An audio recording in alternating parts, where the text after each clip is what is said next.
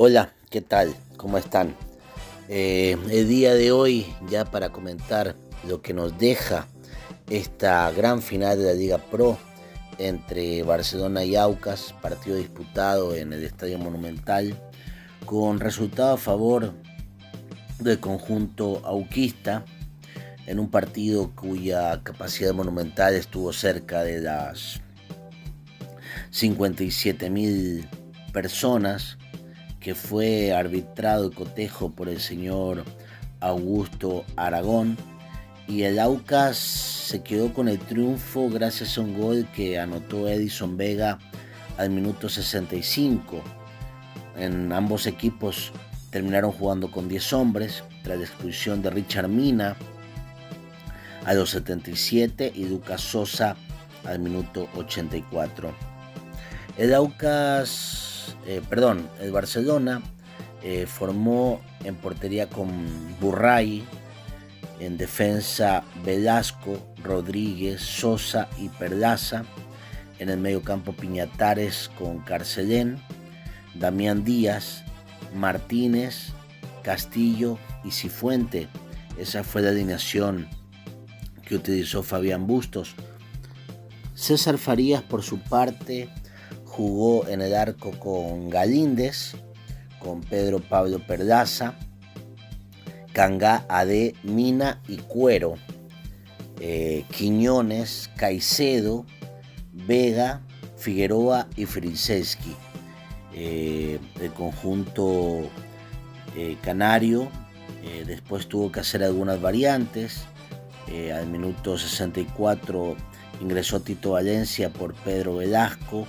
A los 70 salió Michael Carcelén por Deney Sousa, eh, Adonis Preciado por Fidel Martínez, Lionel Quiñones por Jonathan Perdace, Cristian Penilla por Eric Castillo, mientras tanto que en el Aucas ingresaron eh, Fara por Perdaza, Tevez por Figueroa, Ordóñez por Friseski, Romero por Johnny Quiñones y Sergio López por Caicedo lo que podemos hablar del juego realmente, primero eh, fue un marco realmente espectacular el que se vivió en el estadio monumental, cerca, como ya dijimos, de 60.000 personas eh, se acercaron al coloso del Salado para apoyar a, a Barcelona que definitivamente pensábamos que iba a encontrar su fútbol que se había preparado tanto con la llegada de Fabián Bustos eh, para, para afrontar este reto.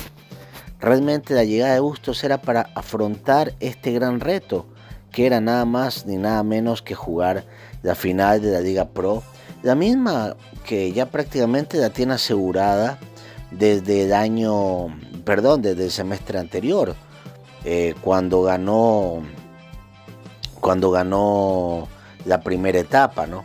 Pero lastimosamente no fue así y nos encontramos con un Aucas muy ordenado, destacando por supuesto las líneas centrales, sobre todo eh, AD, Cangá y por supuesto su arquero Galíndez, el orden que manejaron en el medio campo, Quiñones, Vega, eh, Figueroa en el momento de tratar bien la pelota, sin embargo, bueno, Barcelona también intentó, sobre todo por, por el lado de, Damián Equitu Díaz, que era el generador junto a Michael Carcedén, eran los más incisivos que tenía el conjunto canario y intentaban llegar más por la banda izquierda, donde Perlaza era el jugador que, que terminaba de complicar al golero Galíndez. En los primeros minutos el conjunto de, Barcelona salió mucho a presionar al Aucas, eh, tratando de encontrar errores y encontraron algunos errores en salida.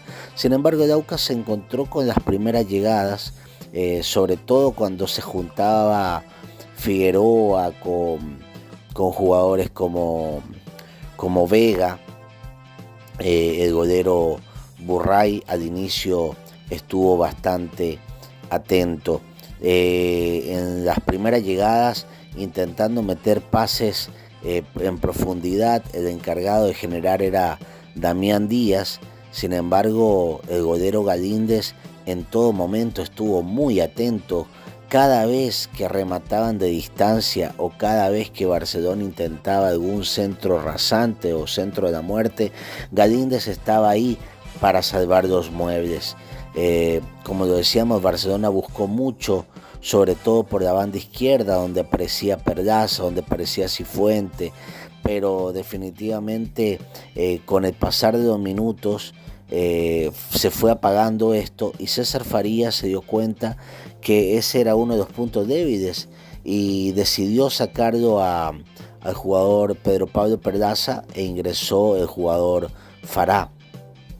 Con el ingreso de Fará, el conjunto auquista se manejó mucho más ordenado por ese lado y, Barcelona empezó a, buscar más por la vía de, de los pelotazos cruzados eh, y encontró algunos tiros libres que realmente hay que destacar el, buen accionar de la defensa de Dauca, sobre todo en balones aéreos, donde Kanga y Ade eh, estuvieron muy seguros en el momento de, defender a Daucas. El Daucas también generó, sobre todo con pases diagonales donde llegaba Cuero, donde llegaba en su momento Perdaza, donde llegaba el mismo Friseski, pero no estuvieron finos en la definición.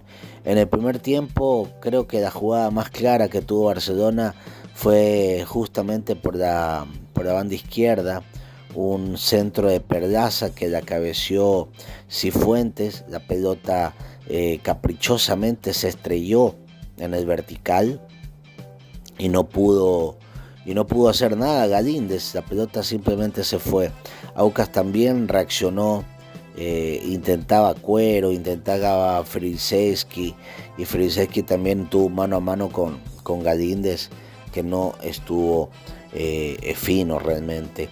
Eh, hasta que llegó el momento del gol, un balón detenido, quedó dando rebotes en el área de Barcelona, ningún jugador pudo contener el juego aéreo que iba arriba a D y, Kanga.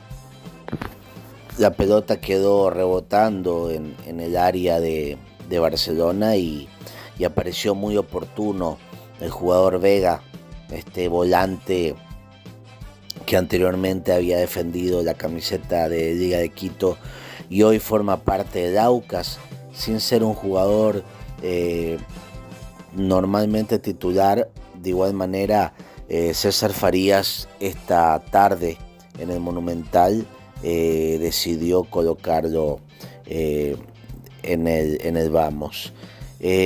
podemos decir tal vez que el clima de las 4 de la tarde terminó perjudicando a Barcelona que tenía que hacer el desgaste, ¿no?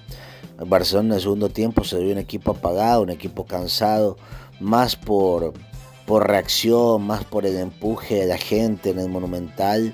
Me parece que intentó despertarse, pero nunca estuvo claro en la definición.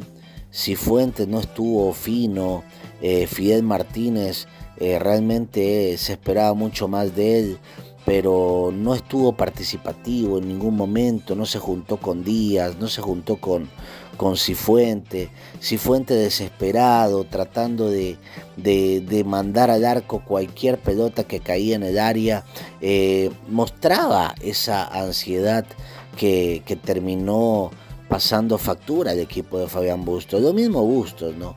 Lo veíamos al borde del campo moviéndose, reclamándole al juez, eh, de igual manera a Damián Díaz, y tal vez esa misma desesperación eh, se transmitía al resto de jugadores de Barcelona.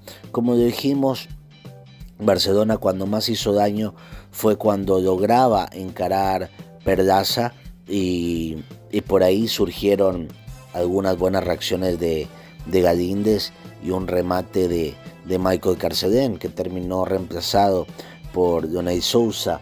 Eh, así que bueno, hay que, hay que señalar que prácticamente esto eh, me atrevería a decir que está definido. Eh, es muy difícil que Barcelona vaya a poder encarar este partido con, con, las ausencias, por ejemplo, la expulsión de Sousa, va a tener que jugar probablemente Darío Aymar eh, junto a, Paco Rodríguez y vamos a ver si se recupera el jugador eh, de el lateral derecho eh, Pedro Pablo Velasco, por lo cual seguramente su reemplazo será Tito Valencia.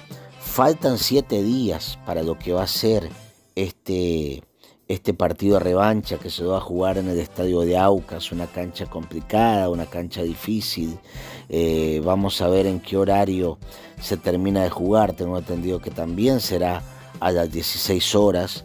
Eh, prácticamente con un público auquista que va a estar ilusionado, soñando con la primera estrella eh, de su historia, con jugadores digamos que ya con, la experiencia, como el caso de Galíndez, como el caso de, de Cangá, como el caso de, del jugador Figueroa, como el caso de Datu Cordóñez, jugadores que ya han quedado campeones y que seguramente van a intentar transmitir eso en el resto de sus compañeros. El Aucas no va a poder contar con Richard Mina, pero de igual manera el conjunto oriental ha, encontrado siempre variantes. Eh, en este caso probablemente jugará Romero, eh, que, ingresó justamente eh, la tarde de ayer en el estadio monumental. Realmente Aucas tiene una plantilla impresionante. si falta un jugador, se reemplaza inmediatamente. el día de hoy no estuvo, por ejemplo, eh, Sergio López, jugó Vega, ingresó después López. En la banca estaba Tevez, en la banca estaba Latu Cordóñez, salió Frilisevski, salió Figueroa.